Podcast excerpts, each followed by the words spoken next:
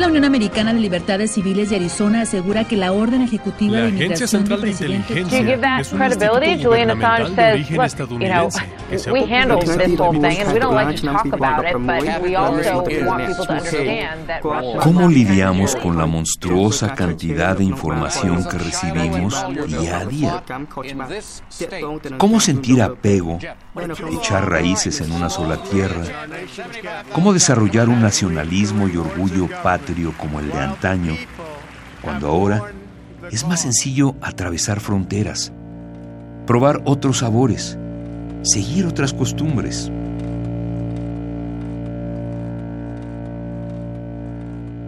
¿Puedes definir en la actualidad, con precisión, cuál sería tu trabajo soñado? ¿Se puede elegir cuando el mercado laboral se renueva constantemente, cuando ofrece a veces pocas oportunidades, a veces demasiado variadas? ¿Podemos, como nuestros abuelos, dedicar toda nuestra vida a una sola cosa? ¿Cómo se sostiene el amor? Con tantas personas opinando sobre tu relación, presumiendo la suya, tantas modalidades de querer, tantas personas dispuestas a querer, tanto por hacer y tanta gente con quien hacerlo, ¿es fácil? ¿Es factible pensar en relaciones a largo plazo? ¿Relaciones amorosas de toda la vida? ¿Atesoramos nuestras pertenencias por su significado o por su utilidad? ¿Las cuidamos? ¿Cuántos de nuestros objetos actuales podrían heredarse de generación en generación para que fueran usados por otras personas dentro de muchos años? ¿Por qué queremos más? ¿Por qué todo eso nos es útil?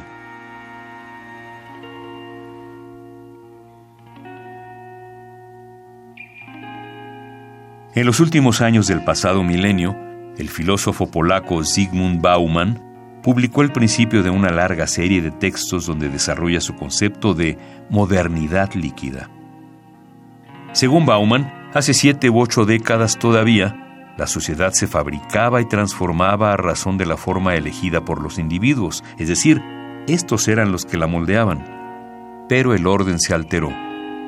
El ascenso meteórico de los medios de comunicación, la creciente industria del entretenimiento, el aumento del poder adquisitivo, la facilidad en los servicios, la oferta comenzó a superar a la demanda. La sociedad empezó a transformarse sola y arrastrar a sus individuos con ella. El instinto de supervivencia del ser humano lo obligó a adaptarse, a asumir los cambios trepidantes, a encajar siempre en los distintos moldes. La sociedad se volvió líquida.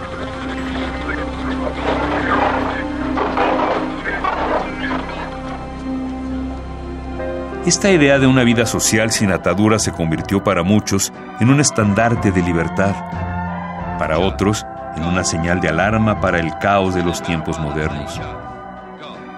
En una entrevista realizada a principios de 2016, Zygmunt Bauman analizó varias cuestiones de actualidad que resultan preocupantes, y muchos de sus postulados no resultaron ser de lo más alentadores. Habló, por ejemplo, sobre la polaridad que existe entre la libertad y la seguridad, donde no se puede acceder demasiado a una sin sacrificar la otra, cosa que aplica a cualquier aspecto de la vida, incluido el económico, pues como muchos otros de sus planteamientos, la libertad se vio afectada por la crisis económica desatada en 2008. Expuso que la idea de progreso es un mito y que en la actualidad las certezas ya no existen. Los panoramas políticos no pueden plantear una mejora, pues los detractores de los sistemas actuales no son capaces de construir nuevos rumbos para moverse. Y apelar a las viejas formas de actuar no es funcional. Pero la declaración que en su momento más llamó la atención fue su análisis de las redes sociales, pues entendía que Internet, con su vastedad de información y sobrecarga de entretenimiento, estaba volviendo pasiva a la población mundial. En las redes es tan fácil añadir amigos o borrarlos que no necesitas habilidades sociales. Las redes sociales no enseñan a dialogar porque es tan fácil evitar la controversia. Mucha gente las usa no para unir, no para ampliar sus horizontes, sino al contrario, para encerrarse en lo que llamo zonas de confort, donde el único sonido que oyen es el eco de su voz, donde lo único que ven son los reflejos de su propia cara. Las redes son muy útiles, dan servicios muy placenteros, pero son una trampa. Todo lo planteado por Bauman no solo es terriblemente certero, sino que augura una sociedad ingobernable, incapaz de relacionarse entre sí, una sociedad sin raíces ni recuerdos. Pero si nosotros hacemos memoria y somos capaces de recordar y releer a Bauman y analizar sus ideas 5, 10, 30 años después de su muerte, el pasado 9 de enero de 2017, ¿demostraremos lo contrario? ¿Seremos capaces?